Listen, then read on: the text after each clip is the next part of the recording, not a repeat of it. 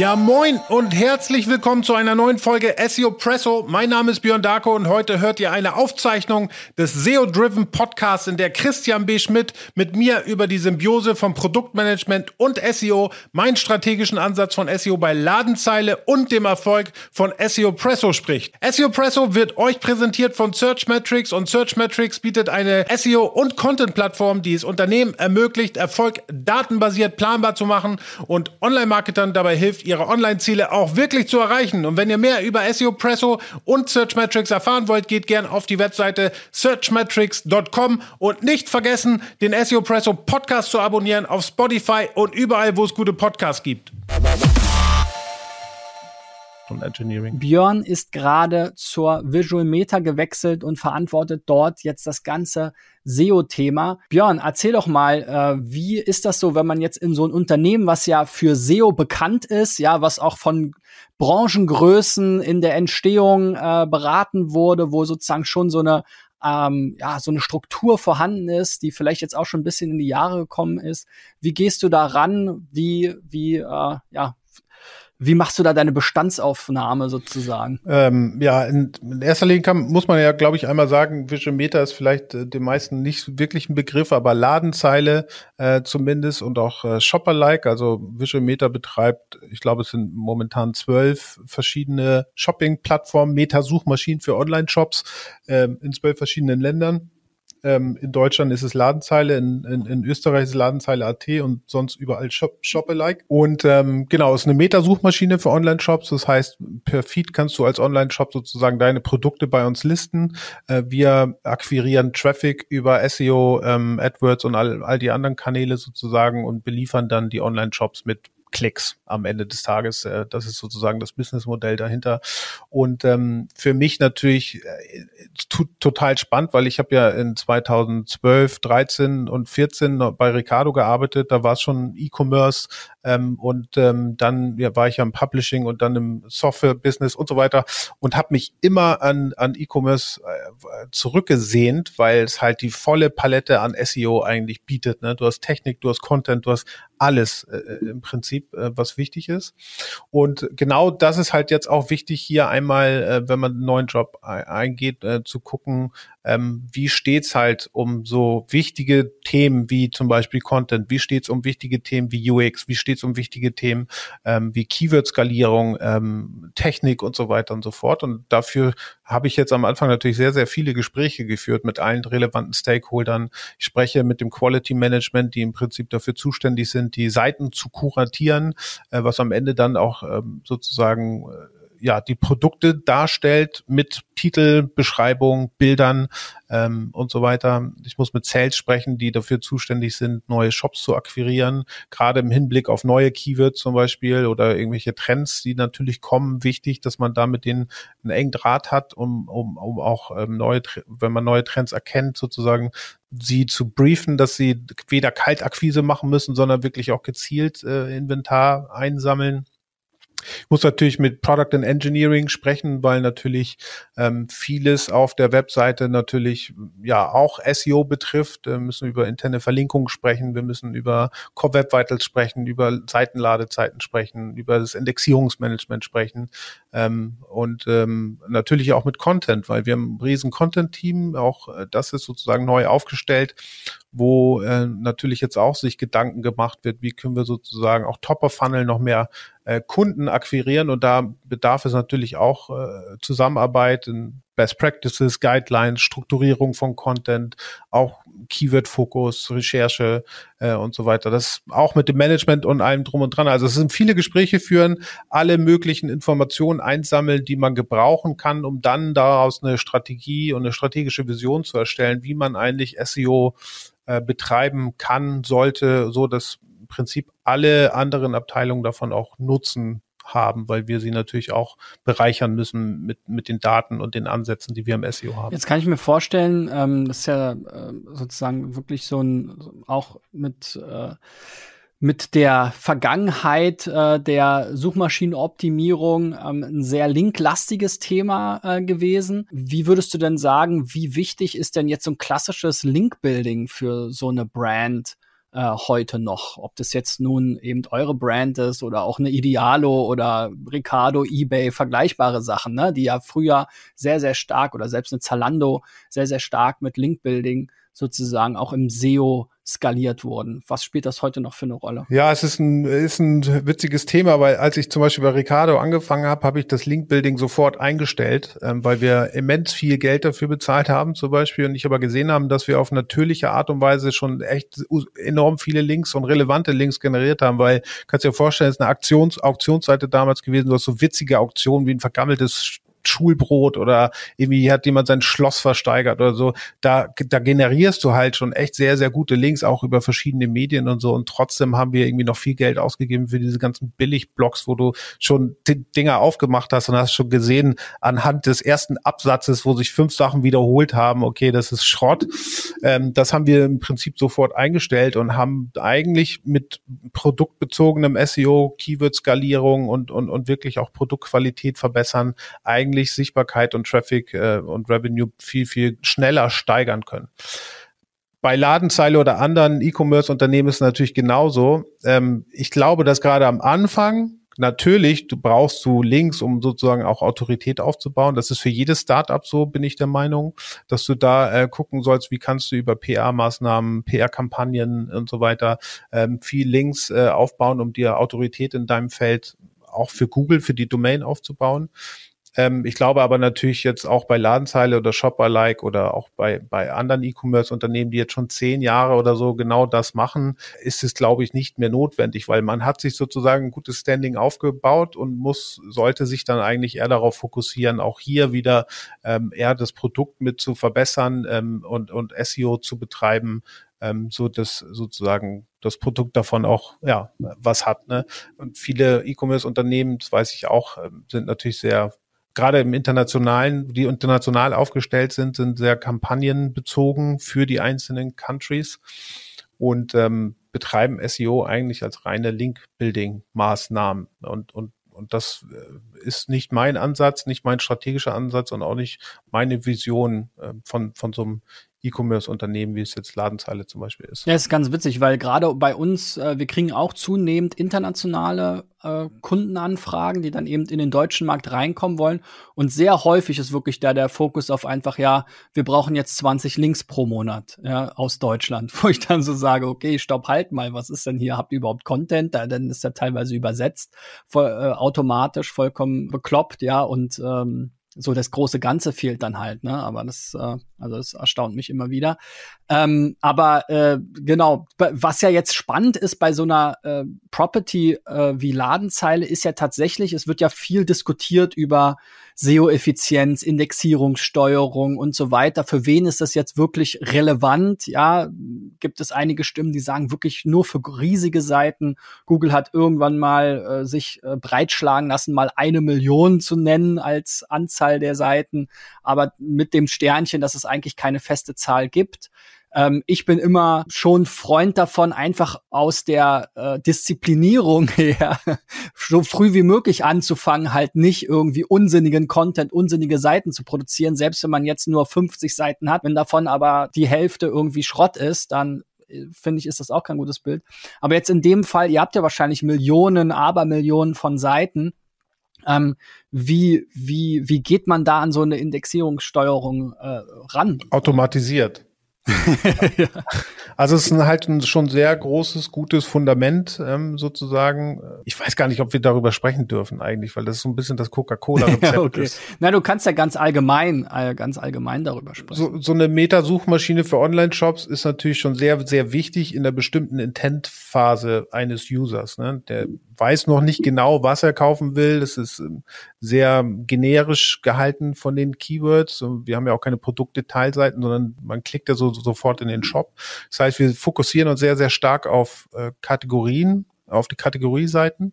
Und da versuchen wir natürlich das zu indexieren, was im Prinzip auch von Usern äh, gewünscht ist oder auch gesucht ist. Ne? Und wir haben natürlich die Möglichkeit, mit verschiedenen Filterkombinationen verschiedene Landingpages zu kreieren äh, und gucken da schon sehr stark darauf, was ist vom User äh, sozusagen gesucht, was ist äh, vorhanden an Inventar und wo glauben wir sozusagen, ähm, dass wenn wir das jetzt in den Index geben, dass wir dadurch natürlich A, User befriedigen und B, natürlich auch äh, ähm, Geld mitverdienen. Das ist, ist ganz klar.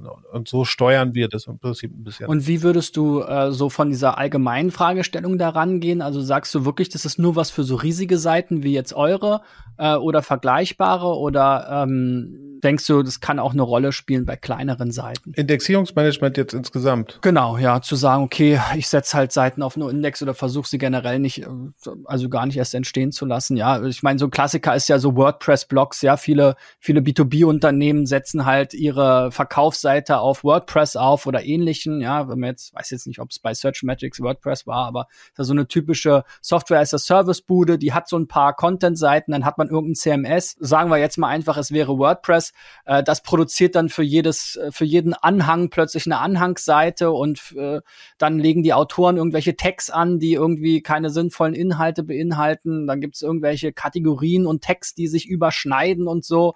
Ähm, da kann man sich ja als SEO lange mit beschäftigen, sozusagen. Ne? Ähm, Absolut, ja. Aber kann man es auch einfach sein lassen aus deiner Sicht? Also ich glaube grundsätzlich immer, egal ob jetzt kleine Seite oder große Seite, man sollte schon darüber nachdenken, was man in den Index gibt oder nicht. Nicht jetzt auf, aufgrund von, ähm, okay, ist vielleicht blöde Seite oder so, sondern ich meine, man will ja im Prinzip nur das, was auch Wert an den User generiert, auffindbar machen bei Google und alleine deshalb schon. Und da muss man sich halt die Frage stellen, ist jetzt so eine Tech-Seite bietet die jetzt in irgendeiner Form Mehrwert oder nicht.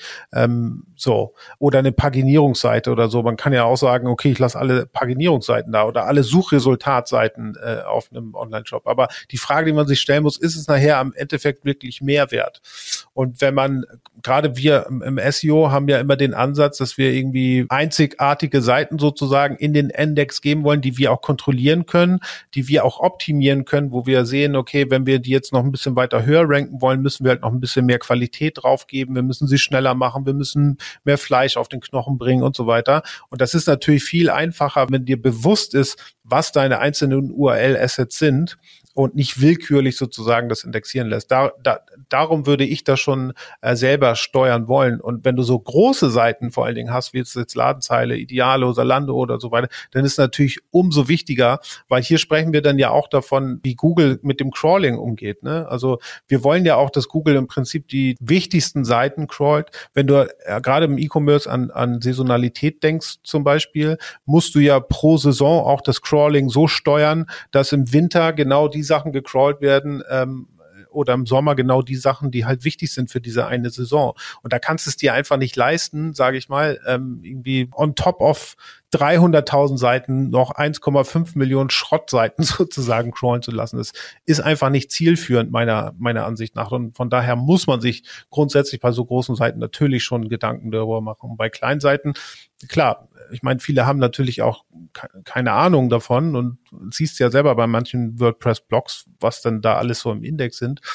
Ähm, aber wenn du jetzt 20 Seiten oder so hast, ist es, glaube ich, nicht wild. Das kann Google dann schon gut äh, ausfindig machen, was da jetzt relevant ist oder nicht. Aber jetzt ja. haben wir ja im ersten Teil so ein bisschen über Pro Produktmanagement und auch äh, dort sozusagen die, die Themen gesprochen. Ähm, ein so ein äh, ja, Diskussionsthema in der SEO-Branche, wo auch wieder diskutiert wurde jetzt, äh, gehört das überhaupt in SEO rein oder ist es eher Produkt oder Technik? Ist ja dieses ganze Thema Page Experience, Schrägstrich Core Web Vitals. Das ist ja ein ähnliches Thema wie die Indexierungssteuerung, würde ich jetzt fast äh, sagen. Weil wenn ich jetzt eine winzige kleine Nischenseite habe, vielleicht äh, irgendwie im B2B-Bereich, dann ist es wahrscheinlich weniger relevant für mich jetzt irgendwie die schnellste Seite on Planet Earth zu haben. Aber wenn ich jetzt irgendwie eine riesige E-Commerce-Seite habe, wo auch sozusagen Transaktionen dranhängen, wo, wo der Nutzer im Zweifel, das kennt man ja die typischen einschlägigen Studien, dann auch weniger kauft. Da sind dann solche Themen ja wichtiger. Würdest du das noch in der sozusagen SEO-Schiene sehen oder ist das, äh, ist das genau eine dieser Schnittstellen zum Thema Produkt und Technik? Ja, ich denke, das ist ein Product and Engineering äh, Thema. Ähm, ich glaube, dass man im SEO dafür sensibilisieren muss, und zwar im ganzen Unternehmen äh, bis auch hoch äh, zum Management. Sollte halt jedem bewusst sein, dass ähm, eine langsamere Webseite gerade im E-Commerce am Ende des Tages ein Tiebreaker sein kann auf einzelnen Positionen, äh, Ranking-Positionen. Und ich glaube, Systrix hatte ja jetzt gerade zu den Core Web Vitals ja auch nochmal eine schöne Studie gemacht, äh, wo sie gesagt haben, dass es tatsächlich so ist, dass die, die bessere Werte haben, dann auch wirklich um ein, zwei ähm, ähm, Positionen besser ranken. Äh, ne? Und die, die schlechter sind, ähm, im Prinzip schlechter ranken. Und das zeigt ja schon, ähm, wie Google mit dem ganzen Thema auch umgeht. Und ähm, wenn du halt all deine Sachen gut machst, äh, du hast eine gute Indexierungssteuerung, du hast äh, genügend Content auf der Seite, du hast eine schöne Usability vom Grund auf, du hast schöne interne Verlinkungskonzept äh, auf der Seite, du hast, du hast, du hast alles, was du hast.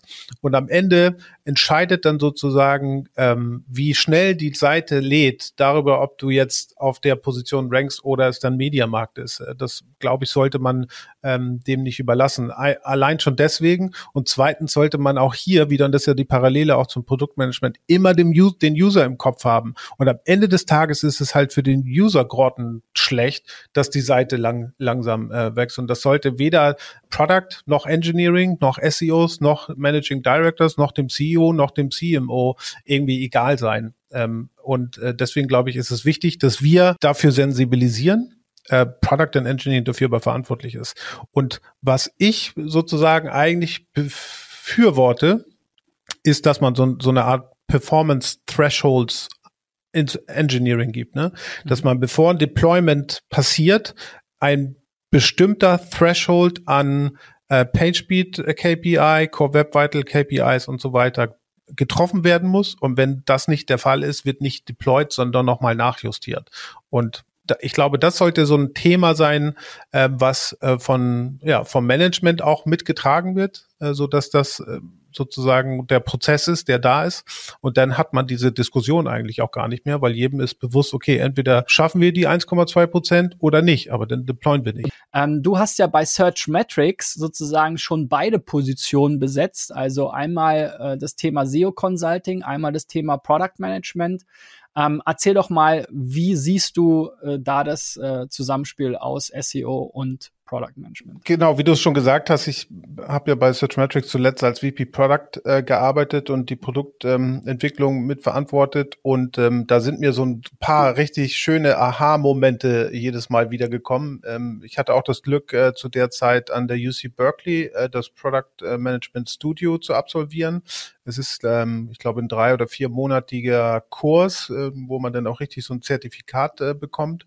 Und ähm, die, diese beiden Kombinationen zwischen dem Theoretischen, was lerne ich an der Universität, und dem, was äh, im Praktischen äh, sozusagen umgesetzt wird, fand ich unheimlich befruchtend, unheimlich inspirierend und hat mich immer dazu irgendwie angehalten zu sagen, hey, das kann man eigentlich im SEO genauso gebrauchen. Ne? Es gibt viele Frameworks, gibt viele Templates, es gibt viele strukturierte Arbeitsweisen sozusagen, die im Prinzip darauf abzielen, ja, den, den User an erster Stelle zu sehen, sehr user-centric zu arbeiten und ähm, und ähm, somit dann halt auch ein Produkt zu verbessern. Und genau das Gleiche, ähm, finde ich, machen wir beim SEO ja auch. Ähm, manche ein bisschen wilder, andere ein bisschen strukturierter, aber ich glaube, dass da ganz viele Arbeitsweisen sind, die sich überschneiden und wo man äh, von lernen kann. Ja, für viele Unternehmen ist ja jetzt die Herausforderung, dass ihr eigentlich eigentliches Produkt ja nicht die Website ist. Da finde ich es dann immer so ein bisschen schwierig, das einzuordnen, beziehungsweise da muss man dann halt ganz klar nochmal definieren, okay, das Produkt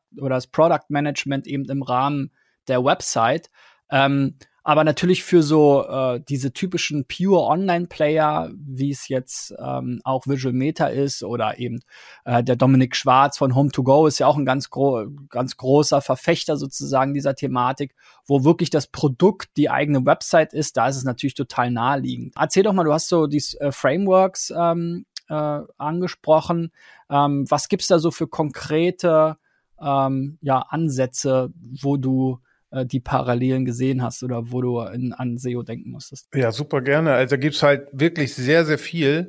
Ähm, und ich glaube, das Erste, äh, was man sich, glaube ich, auch als SEO, auch in-house, gerade als Inhouse-SEO aneignen könnte, ist sozusagen äh, diese Parallele zu ziehen zwischen strategischer Vision und strategischer Roadmap.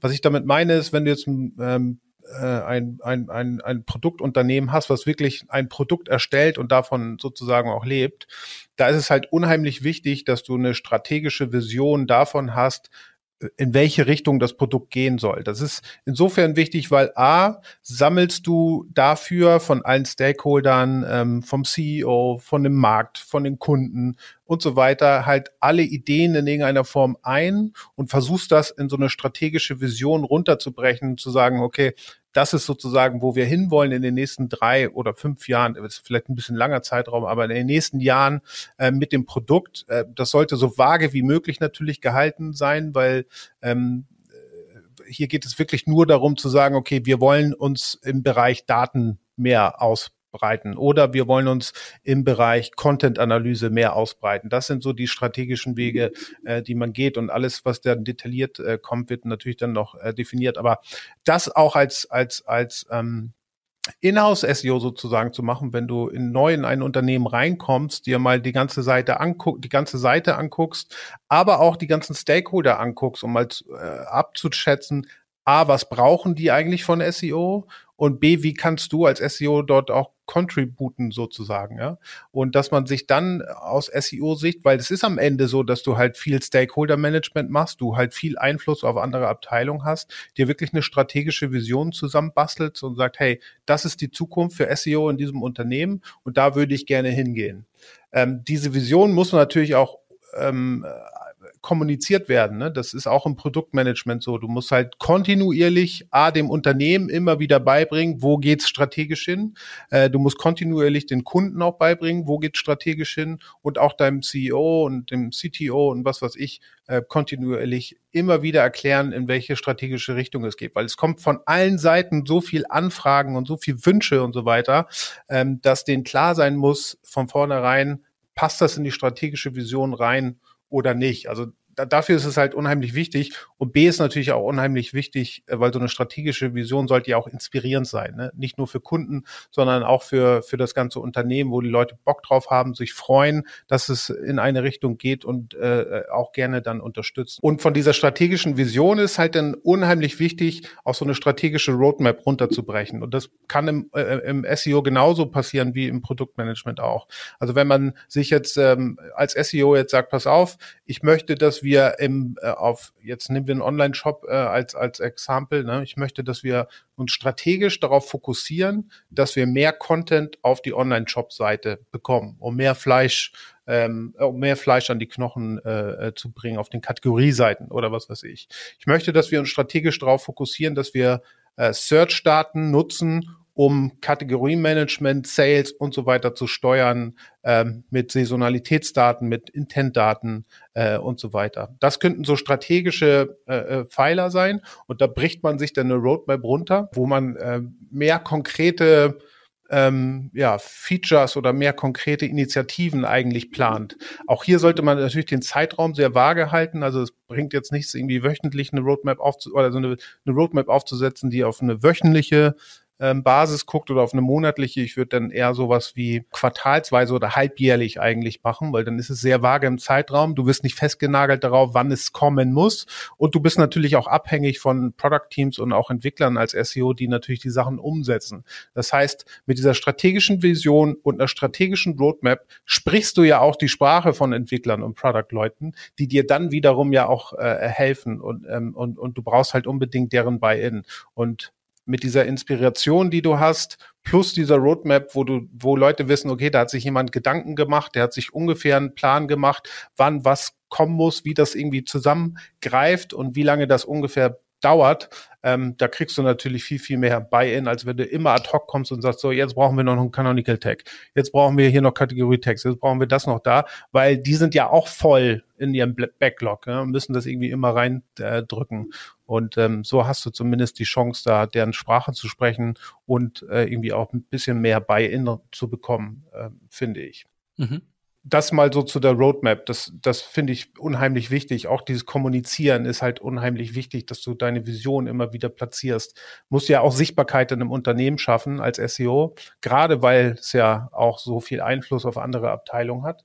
Äh, das ist einmal ganz wichtig. Was ich auch ganz schön fand, ist, ähm, ist auch so eine Art Priorisierung. Es gibt ganz viele Prioris Priorisierungsmatrixen, ne? wo ähm, du musst dir ja vorstellen, wenn du als Product Manager arbeitest, ähm, kommt ja von allen Seiten kommen Wünsche. Ne? Sales will äh, unbedingt dieses neue shiny Feature haben, damit sie das besser irgendwie im Pitch verkaufen können. Äh, der CEO will irgendwie äh, das neue, neueste abgefahrene AI-Feature, damit er da auf einer Konferenz mit irgendwie angeben kann. Ähm, der Markt will, äh, der, die, die, die Kunden wollen, ähm, weißt du, äh, die, die Customer Success Management will, weil sie ständig genervt werden von irgendwelchen Kunden, dass das und das nicht funktioniert und so weiter. Also es gibt halt so viel unheimlich viele Sachen, die es da gibt. Und das ist ja das gleiche im SEO auch. Ne? Wir könnten uns ja auf tausend Sachen fokussieren. Ne? UX, wir könnten uns auf Core Web Vitals, wir könnten uns auf Content, wir könnten uns auf hier und da. So, und das muss man ja in irgendeiner Form irgendwie priorisieren. Und da gibt es halt im, im, im, im Produktmanagement sehr, sehr schöne Ansätze. Ähm, ein Ansatz zum Beispiel wäre das sogenannte Kano-Modell. Hast du davon schon mal gehört? Nee. Dass man sich sozusagen drei äh, Pfeiler baut ähm, und, und, und das Ganze so ein bisschen strukturiert nach das, was ist, was ist expected, das ist, was normal ist sozusagen und das, was exciting ist sozusagen. Ne? Mhm. Und man kann sich das irgendwie an einem Beispiel ganz schön klar machen, finde ich, so ein Scheibenwischer. Also so ein expected need für ein Auto ist natürlich ein Scheibenwischer, der normal funktioniert. Etwas, was sozusagen ähm, normaler, normaler Need ist, wäre sozusagen einer, der im Intervall ähm, äh, äh, wischt und etwas, was dann exciting ist, was jetzt unbedingt nicht, also es brauchst du nicht, um wirklich eine Funktionalität zu haben, wäre etwas, was irgendwie mit Regensensoren arbeitet und so weiter. Und so kann man sich das Ganze auch ein bisschen priorisieren und einbrechen. Ist das jetzt wirklich so wichtig oder können wir es auch eher in einer leichteren Version machen und dann später ähm, vielleicht größer machen zum Beispiel? Eine andere äh, äh, Priorisierungsmatrix, ähm, die es da gibt, ist, äh, ist, ist so eine, sind, sind so drei Bubbles mit einem Sweet Spot in der Mitte. Und diese drei Bubbles sind einmal Desirability, Feasibility und Viability. Also auf dem einen schaut man sozusagen, was Nutzer ähm, ja, desiren, also was brauchen sie unbedingt, was ist das, was sie, was sie sich wünschen. Das zweite ist dann sozusagen das Feasibility, wo wir uns angucken müssen, ist es überhaupt möglich für uns, das zu bauen anhand der technischen Infrastruktur oder anhand der Ressourcen, die wir haben. Und das letzte ist dann Viability, also verdienen wir damit überhaupt Geld? Und wenn man sich die Sachen, die man sich da mal so ja, plant, sozusagen in so eine Matrix baut, äh, dann hat man eigentlich einen, einen wunderschönen äh, Überblick darüber, ob das jetzt wirklich notwendig ist und Geld bringt oder auch das ist, was äh, Nutzer am Ende wollen. Und ich finde, so kann man zum Beispiel auch wunderschöne Keyword-Recherche zum Beispiel machen und das Ganze ein bisschen äh, strukturieren in der Keyword-Recherche. Ähm, gibt natürlich noch viel, viel mehr, auch ein ROI-Scorecard und so weiter und so fort. Aber zwei Dinge, die ich noch interessant fand, äh, ist einmal auch eine, so eine Art Customer Journey Map, weil ja Produktdevelopment immer auch sehr stark auf den Nutzer zentriert ist. Also man baut ja nicht ein Produkt, weil man glaubt, ey, das wäre jetzt ein geiles Feature und damit gehen wir jetzt raus. Auch, aber grundsätzlich muss man natürlich in den Markt hören und gucken, äh, es gibt so eine schöne Theorie, die heißt Jobs to be done, wo man halt wirklich darauf schaut, was ist es eigentlich, was der Nutzer mit dem Produkt, was ich ihm anbiete, welches Problem versucht er eigentlich damit zu lösen? Mhm. Wenn man diese Frage stellt, dann kann man sozusagen auch äh, eine Antwort darauf finden, wie man dieses Problem für ihn vielleicht effizienter äh, löst oder so löst, dass er nicht ähm, so viel Zeit ähm, da, darauf beansprucht. Und da gibt's so Templates, wo du dir mal eine so schöne Customer Journey Map zum Beispiel bauen kannst, wo du so verschiedene Stages hast, ähm, ne, Awareness, Investigation zum Beispiel, Analyse, Präsentation, je nachdem, was der mit deinem Produkt macht. Und du dir dann die Frage stellst, was macht der Customer eigentlich? Also beobachtest ihn mal, was macht er eigentlich? Ne? Ähm, oder was, was denkt er, was fühlt er dabei? so eine Art Satisfaction Level kannst du auch ähm, sozusagen erraten oder auch erfragen oder auch so eine Art äh, Möglichkeit noch darstellen, was mit dem, was du da siehst, gibt es was, was er gar nicht hat, aber was ich sozusagen, was wir entwickeln könnten, damit es noch viel besser funktioniert. Und so kann man auch mit SEO-Features am Ende eigentlich umgehen, wenn man jetzt irgendwie interne Verlinkungsboxen plant oder man plant irgendwie ein neues, tolles Vergleichsfeature oder so weiter, dass man da auch mal die Customer-Perspektive mit reinnimmt, vielleicht auch mal mit Customern spricht. Das ist ja auch im Produktmanagement äh, sehr, sehr wichtig, dass man da mit Kunden spricht und die Perspektive reinnimmt, sich so eine Customer Journey Map ähm, aufbaut und dann genau die Gefühle äh, wiedergespiegelt bekommt, wie arbeitet man damit äh, und gibt es eigentlich Möglichkeiten, wie wir das Ganze noch verbessern kann, wo man gar nicht dran gedacht hat. Ich rede jetzt schon seit fünf Minuten, aber ich habe noch eins. ja, sehr gut. Äh. ich glaube, das, Wicht, das Aller, Allerwichtigste, und das hat man auch im, im, ähm, im Studium sozusagen ähm, durch die ganzen vier Monate hat sich das eigentlich immer durchgezogen, ist das Product Management Canvas. Und da haben viele sicherlich äh, schon mal von gehört. Ähm, da geht es einfach auch darum, du hast so ein Canvas-Modell, wo du, wo du so eine Karte hast, wo du im Prinzip vier Dimensionen auf, aufzeigst. Ne? Das eine ist, äh, für wen kreierst du eigentlich einen Wert, indem du ein Produkt baust? Ähm, wie kreiert man den Wert innerhalb der Organisation? Ähm, wie liefert man den Wert am Ende des Tages und, und, und wie, ja, verdient man damit eigentlich Geld oder wie kann man sozusagen diesen Wert auffangen. Und wenn du dir jetzt vorstellst, äh, zum Beispiel dir überlegst, für wen du da eigentlich etwas kreierst, auch im SEO genauso wie im Produktmanagement, muss man sich immer die Frage stellen, wenn wir jetzt diese äh, Kategorie neu launchen mit einem bestimmten Set an Keywords und neuen Landingpages. Für welche Customer-Segmentierung ist das eigentlich? Ist das für Gartenliebhaber? Ist das für, für Damen? Ist das für Herren? Ist es für Kinder? Ähm, sich mal so diese, diese, ja, diese Gedanken zu machen, um dann ähm, auch, ja, einen Weg zu finden und, und, und sozusagen ähm, eine, die richtige Einstellung dafür zu haben, wie du das an den Kunden bringst, weil ein Kind hat vielleicht andere Bedürfnisse als eine Frau oder ein Mann hat andere Bedürfnisse als Senioren und so weiter. Also darüber müsste man sich einmal Gedanken machen. Und bei dem, wie man ähm, ja die, den Wert kreiert, geht es auch eher darum, dass man halt so Schlüsselaktivitäten definiert, wie man so eine Value Proposition, äh, eine Value Proposition äh, nach draußen bringt. Ne? Das ist halt auch unheimlich wichtig und wie du das Ganze halt auch nach außen bringst, also über Marketing, über Lead-Generierung, über Messestand oder über Podcast oder so, da, da, genau das muss man sich halt auch im Prinzip Gedanken drüber machen und dann natürlich auch, wie man das Ganze in Revenue messen kann am Ende. Was, was für Arten von Payment ähm, hat man da, was für Arten äh, von, von Revenue kann man da capturen. Das ist halt unheimlich wichtig und dafür ist dieses Product Management kann was halt sehr, sehr gut, weil du dich sehr fokussiert ähm, auf diese vier Bereiche äh, konzentrierst, um, um dann auch eine Story zu haben, mit der du arbeiten kannst, um zu sagen, hey, so sieht das aus, wenn wir das machen. Ähm, das kommt dabei raus und ähm, dann kriegst du auch viel eher ein Buy-in vom Management und auch Produkt und Engineering. Björn, der ja auch einen SEO-Podcast hat, nämlich den SEO Presso-Podcast, in dem ich auch schon mal zu Gast sein durfte, hat etwas später gestartet als ich, hat aber eine steile Karriere sozusagen als Podcaster hingelegt und teilt immer gerne auf LinkedIn und so weiter seine Erfahrungen.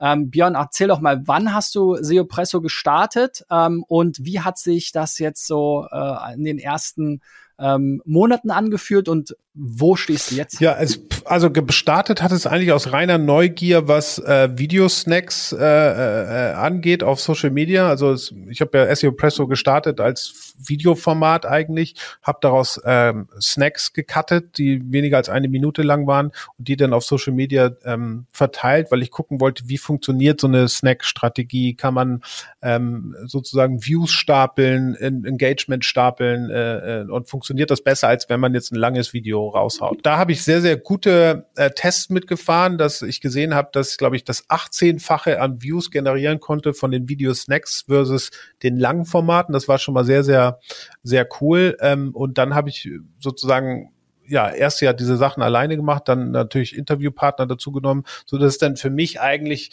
eine klare, äh, ähm, ein klares Resultat war, daraus noch einen Podcast zu machen. Jetzt ist ein Videoformat und ein Podcast und nutze diese Snacks eigentlich, um den Podcast zu bewerben. Ja, wie du schon sagst, also der Podcast, ich glaube, ich habe den vor eineinhalb Jahren oder einem Jahr oder so, im April 2020, glaube ich, angefangen äh, und bin jetzt äh, wirklich äh, an, an dem Punkt, wo ich äh, fast an die 1000 Follower gesammelt habe, wo ich im Monat mehr als 2000 ähm, ähm, Streams sozusagen habe auf dem Podcast äh, gesammelt und es wächst einfach schön zweistellig jeden Monat nach oben, sowohl an Followern als auch an, an, an, an, an Streams. Und das ist einfach geil, das ist schön und motiviert mich und macht Spaß. Jetzt hast du ja eine ähm, längere Sommerpause eingelegt. Da, ich ich rede mir jetzt mal ein, ich habe davon ein bisschen profitiert. Äh, der August war bei mir äh, seit langem der beste äh, Monat. Jetzt ging es wieder los. Hast du da jetzt irgendwie gemerkt, man, man, also so Content Creator haben ja immer Angst davor, sozusagen so eine Pause einzulegen, weil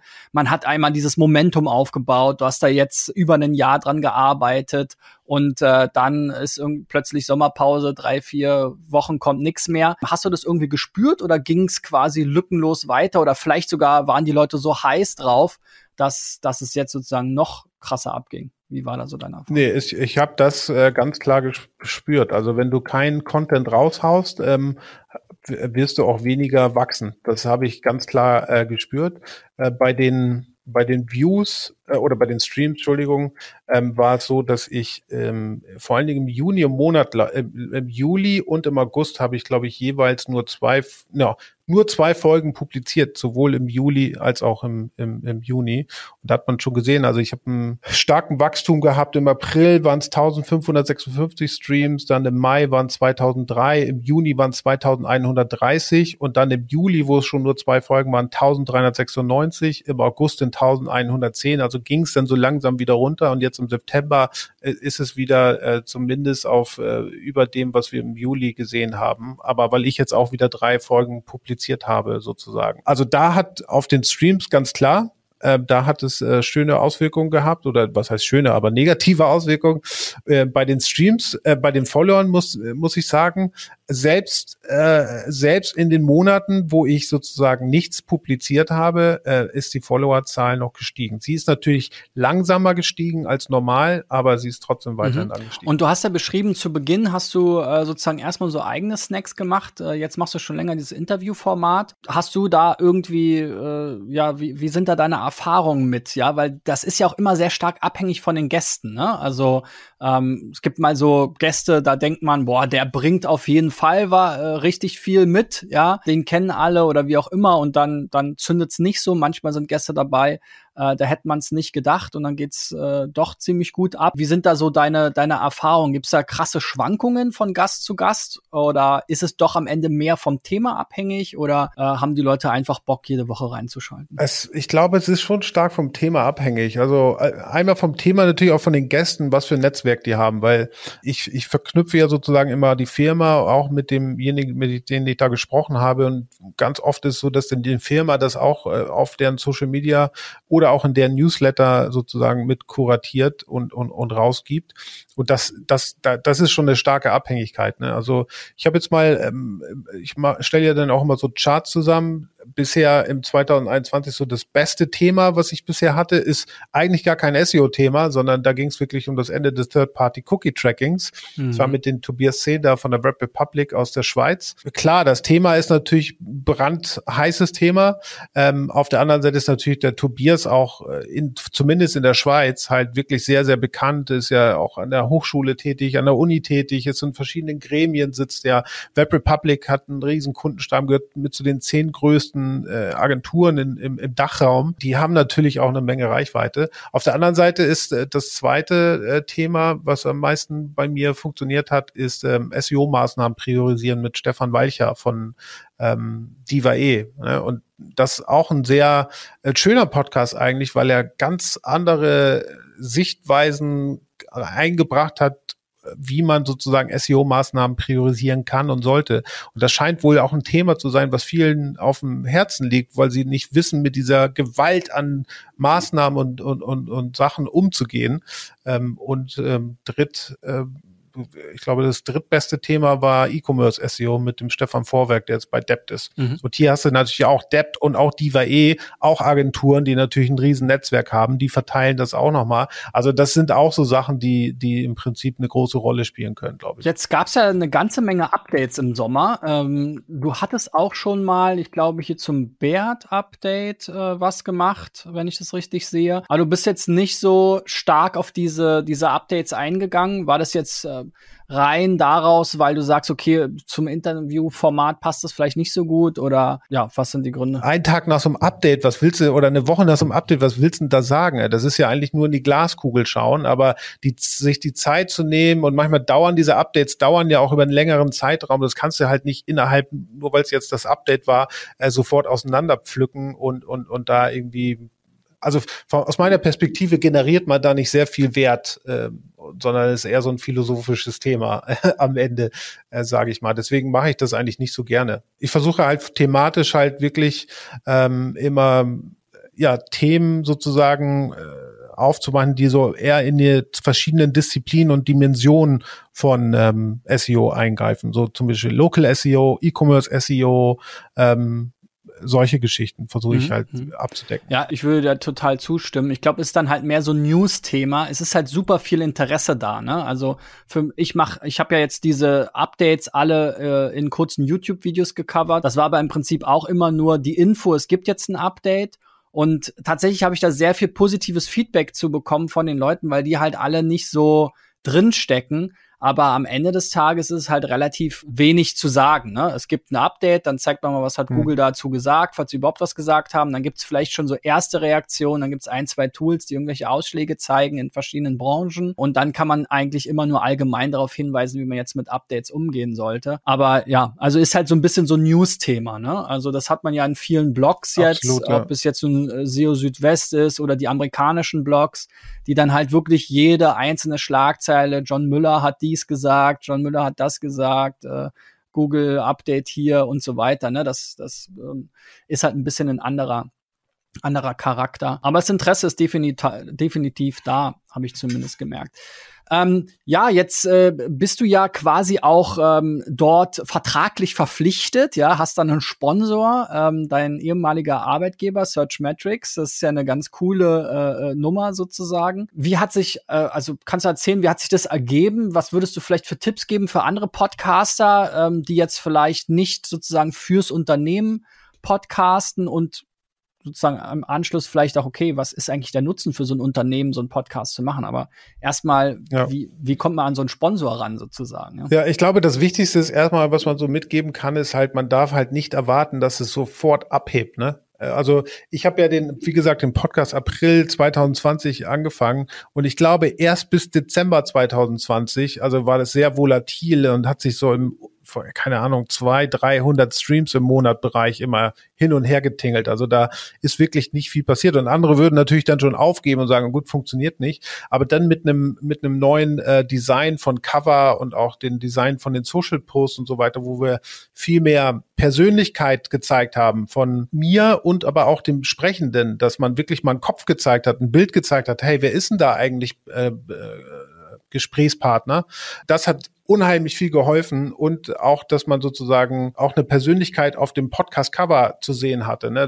Das war ja vorher, war das von mir so ein Logo, was ich mal irgendwo gekauft habe und äh, da war, da war ja, hattest du kein Bild zu mir, zu dem Host zum Beispiel. Also ich würde die Persönlichkeit des Hosts, Hosts auch mit auf diesem Cover äh, zeigen. Das hat, glaube ich, meines Erachtens halt wirklich eine sehr starke Korrelation zu dem gehabt, was dann an Wachstum einfach abging seit dem Dezember, wo es dann wirklich rapide einfach nach oben ging, was, was die Streams dann an, anging. Also da auf jeden Fall Durchhaltevermögen halten.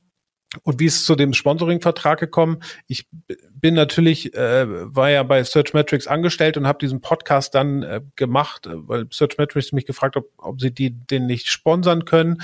Ähm, und das habe ich natürlich gemacht, weil ich arbeite ja für die. Was soll ich denn da irgendwie auch Geld sozusagen von denen bekommen? Dafür habe ich ja die Arbeitszeit auch nutzen können, um diese Dings zu machen, Podcast zu machen. Und bin dann natürlich, als ich Searchmetrics verlassen habe, ähm, wollte ich ja trotzdem den Podcast weitermachen. Und dann hat man sich halt hingesetzt und hat gesagt, hey, wollt ihr das jetzt weiter sponsern?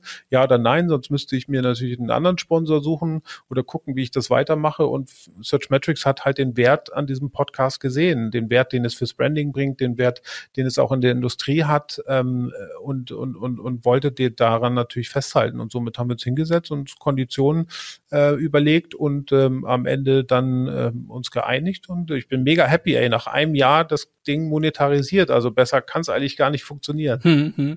Und äh, wenn du jetzt äh, sozusagen, ist ja jetzt so ein bisschen so aus dem Unternehmen entstanden, ja, ist so ein bisschen so eine, also mit deiner Motivation natürlich. Ich glaube, es ist halt ganz wichtig für Unternehmen, dass man jemanden hat, der halt auch Bock darauf hat. Ne? Ganz das war genau, jetzt in ja. deinem Fall sozusagen äh, nicht strategisch geplant. Search Metrics hat jetzt nicht gesagt, oh, wir, wir, wir wollen jetzt einen Podcast starten, sondern es war deine Initiative und du warst dann halt dort und dann hat sich das natürlich alles so natürlich ergeben. Also ich glaube, es ist halt ganz wichtig, wie du auch gesagt hast, dass jemand eben auch sein Gesicht dafür hergibt, ne? sich auch dann darum kümmert und auch die Leidenschaft dafür hat und auch das Durchhaltevermögen. Ähm, das äh, ganz wichtig. Äh, Gerade eben in der Corporate-Welt ist das ja immer ein großes Problem. Insofern, das würde ich euch auf jeden Fall auch noch äh, mitgeben, wenn ihr mal reinhören wollt in den äh, SEO Presso Podcast. Den verlinken wir euch natürlich auch noch mal unten ist immer interessant, vor allem, weil es ab und zu auch mal Überschneidungen gibt äh, zwischen den Gästen. Ja, wir buchen die Gäste immer so parallel. Manchmal äh, kommen wir uns da auch in die Quere oder machen dann auch mal was zusammen. Das finde ich auch immer ganz cool. Also insofern ähm, auch den Stefan äh, Zisch zum Local SEO gab's gab's mittlerweile dann ähm, auch bei mir ähm, genauso wie bei dir. Ähm, aber es ist ganz schön, so diesen äh, Zirkus sozusagen da auch so ein bisschen in der SEO-Branche zu, zu verfolgen. Und ich bin froh, dass wir da sozusagen eher kooperieren, als uns jetzt gegenseitig irgendwie ähm, bekämpfen. Ähm, die Branche ist ja klein, der Podcast-Markt ist auch immer noch klein und das, äh, jeder, jeder, der da mit reinhört, ist, glaube ich, für uns beide eine ein guter äh, Zuhörer.